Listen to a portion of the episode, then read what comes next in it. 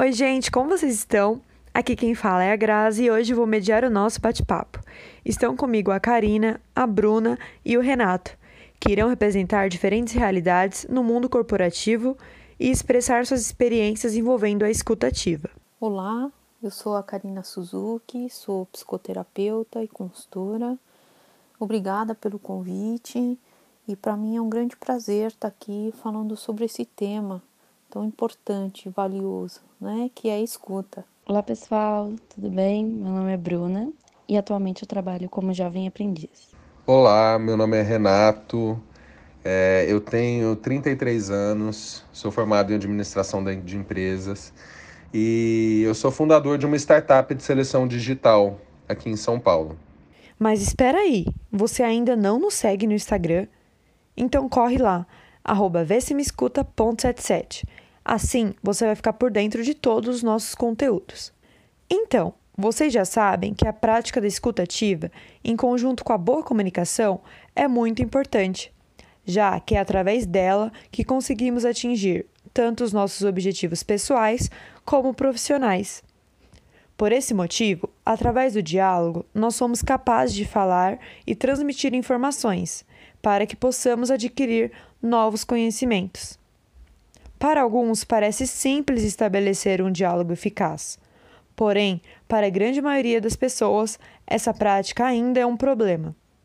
Muitas vezes, o que é ouvido acaba não sendo absorvido e interpretado de fato pelo receptor, seja por falta de concentração, excesso de dados ou até mesmo por desinteresse o que impede de estabelecer uma conexão verdadeira com aquele que está transmitindo a mensagem. Bom, Karina, conta pra gente. Qual a importância da escuta no mundo corporativo, na sua experiência? Para as empresas que entendem o valor estratégico das pessoas, a escuta ela pode ser uma ferramenta muito importante para se tomar decisões. Então, algumas empresas, por exemplo, utilizam o que é chamada de pesquisa de clima, que é um processo estruturado de escuta do colaborador, né, do funcionário. Então, numa periodicidade determinada, ela vai consultar o colaborador em relação ao nível de satisfação em relação a diferentes assuntos, como a gestão, a liderança, plano de carreira, remuneração e benefícios, entre outros. E uma vez com essas informações, a empresa ela consegue tomar uma decisão mais assertiva, fazer tomadas de decisões assertivas em relação à gestão e às próprias pessoas.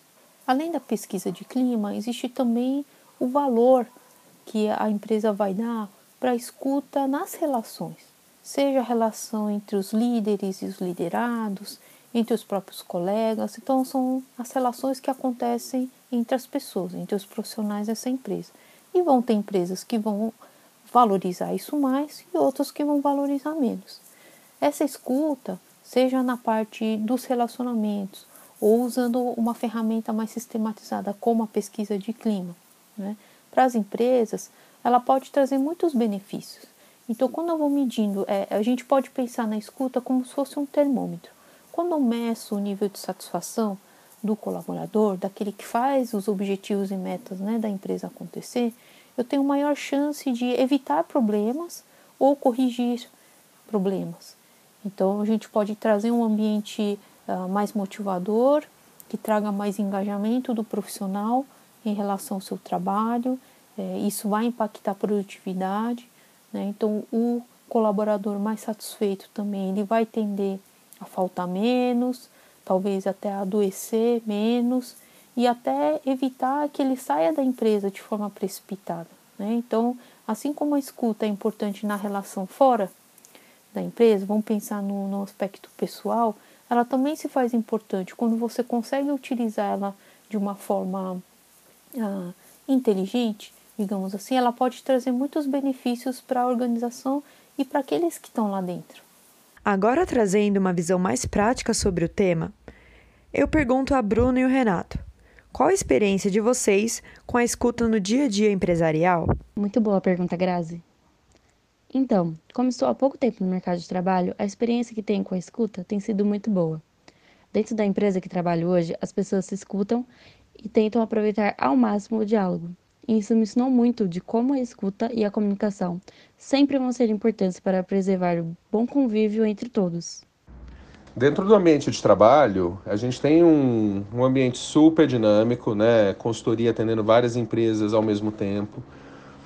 E a gente se viu numa na pandemia, né? Todo mundo trabalhando em casa e a dinâmica mudando, né? A gente não estava mais próximo fisicamente todos os dias, então foi super importante a gente criar e manter alguns rituais de com a equipe, né? Então manter reuniões com a equipe inteira, né, periódicas, é, tá perto, discutir todos os projetos. Então, acho que fazer com que mesmo com a distância, o todo mundo conseguisse sentir essa proximidade, né, mesmo distante fisicamente. Segundo o livro Felicidade no Trabalho, passamos em média 900 mil horas de nossas vidas trabalhando.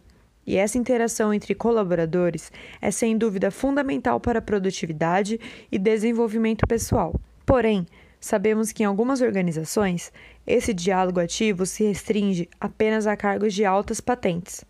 Pensando nisso, a minha pergunta para a Bruna é: você se sente ouvida e consegue expor suas ideias na sua empresa? Por ocupar o cargo que ocupo hoje, que querendo ou não, é um cargo mais baixo, muitas decisões e idealizações não chegam até mim. Mas quando tenho a oportunidade de participar de algo assim, mais complexo ou até mesmo nas questões cotidianas, minhas gestoras me dão espaço para participar mais ativamente. Eu acho que isso tem agregado bastante no meu crescimento. E acho que assim a gente se sente cada vez mais acolhido, sabe? Quando é, as pessoas que trabalham junto com você se mostram dispostas a te escutar, independente do seu cargo, o que acontece no meu caso. Bom, após a declaração na pandemia do novo coronavírus, em março deste ano, diversas empresas acabaram se adaptando à nova maneira de se trabalhar mediante o isolamento social. Nesse sentido, de acordo com o portal UOL 2020, mais de 50% das organizações que não exerciam home office migraram para esse meio, e cerca de 80% dos gestores que adquiriram essa prática afirmaram gostar da nova maneira de se trabalhar, já que algumas empresas já seguiam essa tendência. Então, pergunto para você, Bruna, como está sendo sua experiência durante essa fase? Como contei anteriormente, o meu período na empresa tem sido muito gratificante na questão da escuta. É, e com o isolamento social, acho que a gente sentiu bastante a diferença da comunicação que tínhamos no dia a dia, das conversas, brincadeiras etc. Essas não acontecem mais com tanta frequência. É, temos feito até outras ações para manter esse diálogo, como grupos no WhatsApp, mas eu sinto que não é a mesma coisa. Acaba fazendo bastante falta essa aproximação que tínhamos anteriormente. Na questão do trabalho em si, a comunicação tem se mantido bem forte ainda. Apesar de toda a distância, a gente tem tentado resolver todos os problemas e entregar todos os trabalhos juntos, sempre se comunicando e fazendo o que é proposto juntos. Na visão de Amélia Caetano, consultora especializada em trabalho remoto no Instituto Trabalho Portátil, as multinacionais já estavam bem mais preparadas, principalmente do ponto de vista tecnológico, para essa realidade, enquanto as empresas nacionais tinham investido pouco nesse sentido.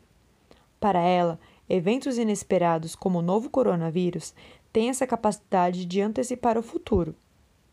E olhando para o lado do colaborador, Renato, quais ações têm sido elaboradas para manter a escuta entre os times, desde o nível estratégico ao operacional, durante esse período?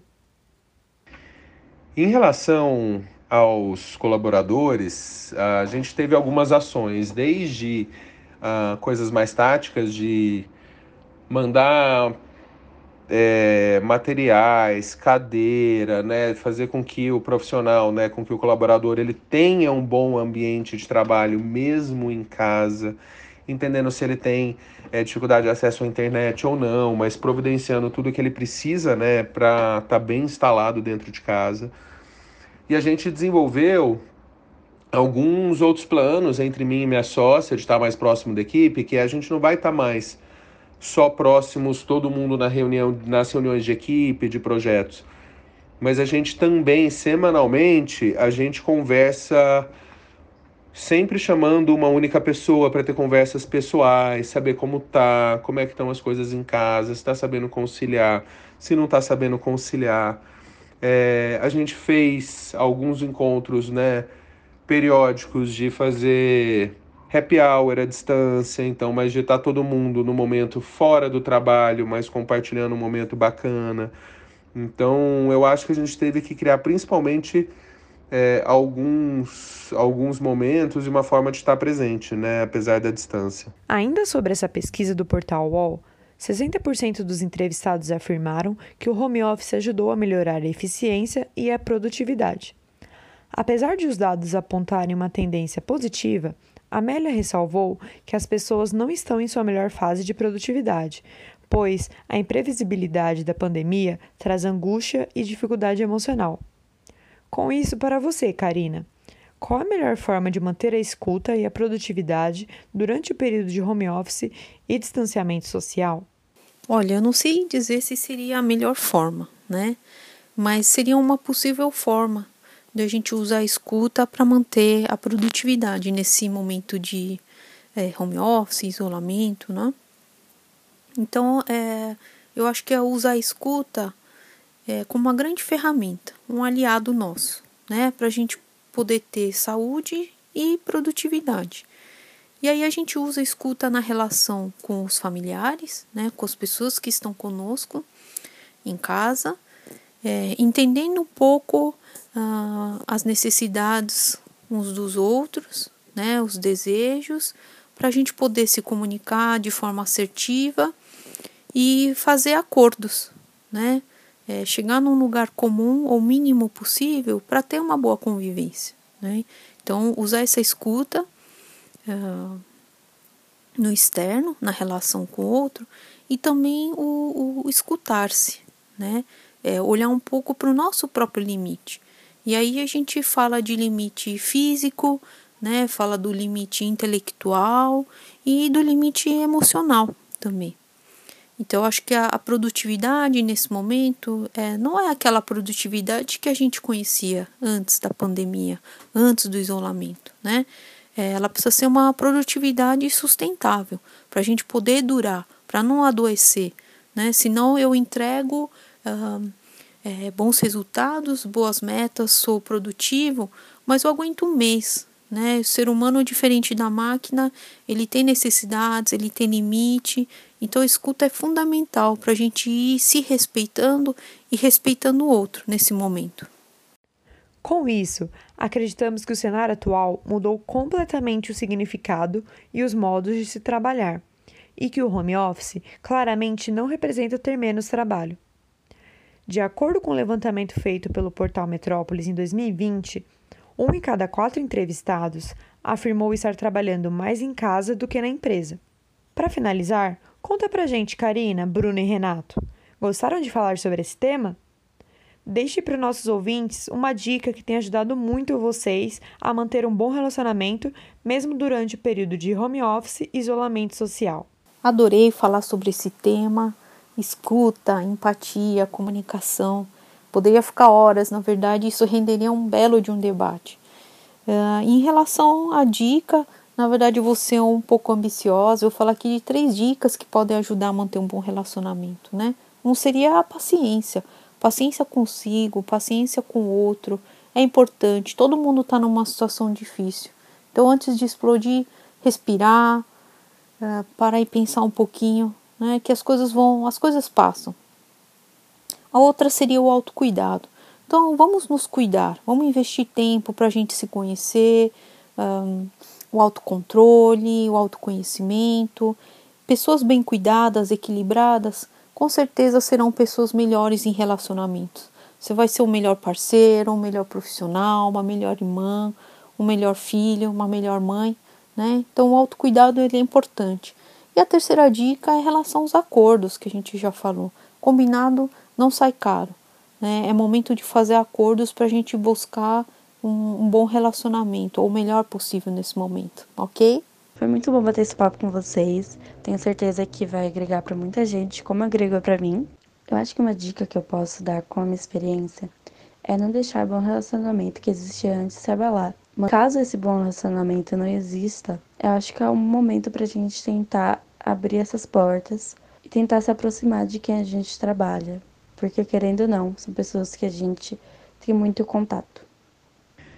Eu gosto muito do tema, para a gente tem sido um desafio, mas para a gente que gosta de pessoas, eu acho que quando a gente está com essa distância, eu acho que apesar da outra pessoa estar tá do outro lado do computador, é muito importante a gente dar aquele espaço de tempo para tentar sentir a pessoa que está do outro lado, né? Ouvir de verdade o que ela está dizendo, né? Sem pensar no que a gente vai falar, né? Na resposta que a gente vai dar, mas simplesmente fazer um silêncio e escutar, ter uma escuta genuína, né? De o porquê que a pessoa está trazendo aquilo, né? Trazer perguntas que façam com que a pessoa sinta a vontade de trazer certos assuntos que talvez à distância ela não se sinta tão à vontade.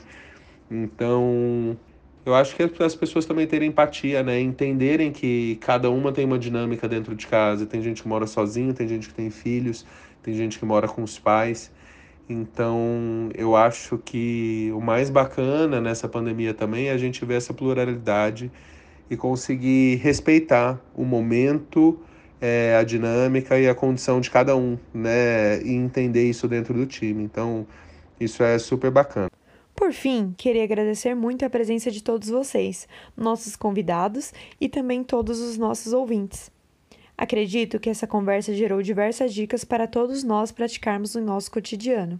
Obrigada pela oportunidade, foi um prazer colaborar e parabéns pela iniciativa. Eu espero que cada vez mais é, as pessoas possam ser tocadas em relação à importância da escuta, que diferença que ela faz nas relações, né? E que elas se inspirem a praticar isso no dia a dia. Porque a escuta é isso, né? Ela requer a prática. Então, muito obrigada. É, se alguém quiser mais informações em relação ao meu trabalho, deixo o meu site, é, kasuzukipsicóloga.com. E é isso. Obrigada e até uma próxima. Então, tchau, gente. Muito obrigada pelo convite. Foi muito importante participar desse diálogo para mim. Todo sucesso para vocês. Beijos, tchau. Eu queria agradecer a vocês. Foi muito legal compartilhar um pouquinho das práticas que a gente vem fazendo. E obrigado pela oportunidade. É isso, galera. Peço a vocês, nossos ouvintes, para nos ajudar a divulgar nosso projeto com seu círculo de amigos e familiares e nos seguirem no Instagram, arroba Assim, poderemos alcançar mais pessoas sobre essa pauta importantíssima que é a escuta ativa. Estaremos aqui toda quarta-feira esperando por vocês. Até mais!